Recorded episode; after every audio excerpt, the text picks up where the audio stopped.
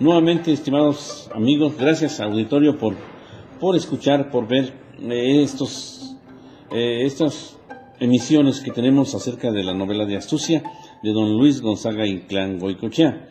Como eh, vimos en el capítulo anterior, en ella figuran seis personajes principales protagonistas, pero entre esos seis hay dos que nacieron aquí en San Felipe del Obraje y que están enlazados perfectamente con sus aventuras la pluma de Inclán los, los enlaza eh, correctamente.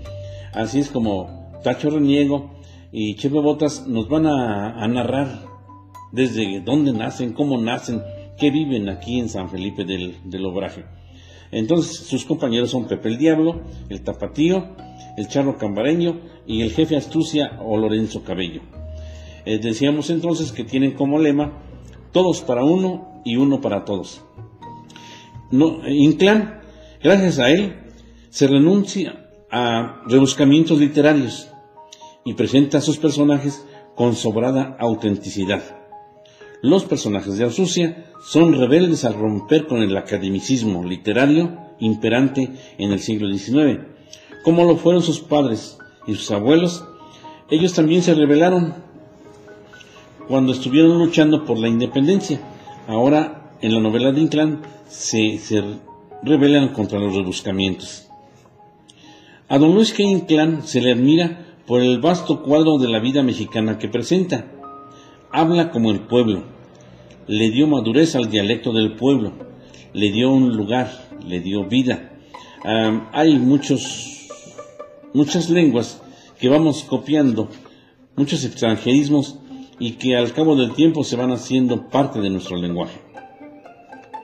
En la novela de Astucia, lo auténticamente mexicano perdura en muchas formas, quizá algunas derivaciones, pero mexicanas. El pueblo no olvida los consejos sabios de los abuelos en los dichos y refranes de los charros de astucia. Ah, algo que encontré recientemente, apenas en esta, en esta pandemia, fue que Yuri de Gortari, recientemente fallecido, que ese gran cocinero rescató las labores de la cocina mexicana y mencionó en una de sus tantas emisiones que los charros de astucia habían inventado las tortas. Así se menciona en el párrafo 92 del capítulo cuarto. Dice, tendré el gusto de facilitarle lo que apetece cuando sepa ganarse la torta. Ahora bien, claro que no lo hace tal y con la acepción de lo que conocemos ahora como las tortas, pero sí es la primera referencia bibliográfica que se tiene de las tortas mexicanas que tanto nos gustan. En donde quiera que vayamos de nuestro país, en el Distrito Federal, el Yuri de Gortari, este, el cocinero, el chef, lo hizo un artículo sobre las tortas en la Ciudad de México y entonces visitó muchas torterías y nos dijo todo el sinnúmero de tortas eh, que, hay, que, se producen y de las cuales nosotros degustamos, degustamos abundantemente. Una super torta, y se le el frijol, la mayonesa, y de lo que la pidamos, y nos hacen abundantemente la torta hasta con algo de verdura.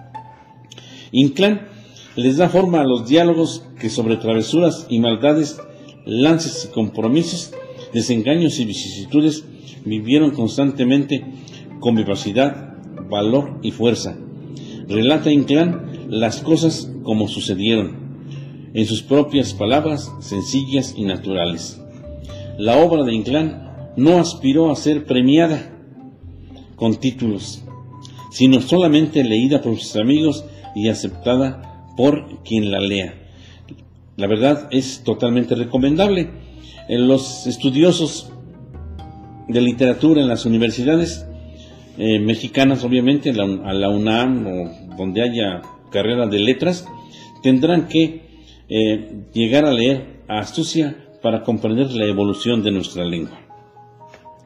Em, sin más preámbulos, hemos loado ampliamente a la novela Astucia de los charros contrabandistas de la rama, que vivieron en una zona geográfica que abarcó desde el sur de Jalisco, todo Michoacán, todo Michoacán, el poniente y sur del Estado de México, parte de Guerrero, el estado de Morelos, Puebla, Tlaxcala y llegaron a los límites con Veracruz. Y de ahí, ese era su derrotero, ese era su camino, los montes de, esta geografía mexicana.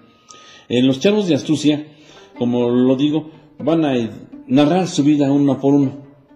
Y empieza el libro narrando la vida de Lorenzo Cabello, que en, Inclán se va a decir Lencho el perverso. Pero esto lo dejamos para el capítulo siguiente, todas las vicisitudes y aventuras que tiene Lorenzo Cabello.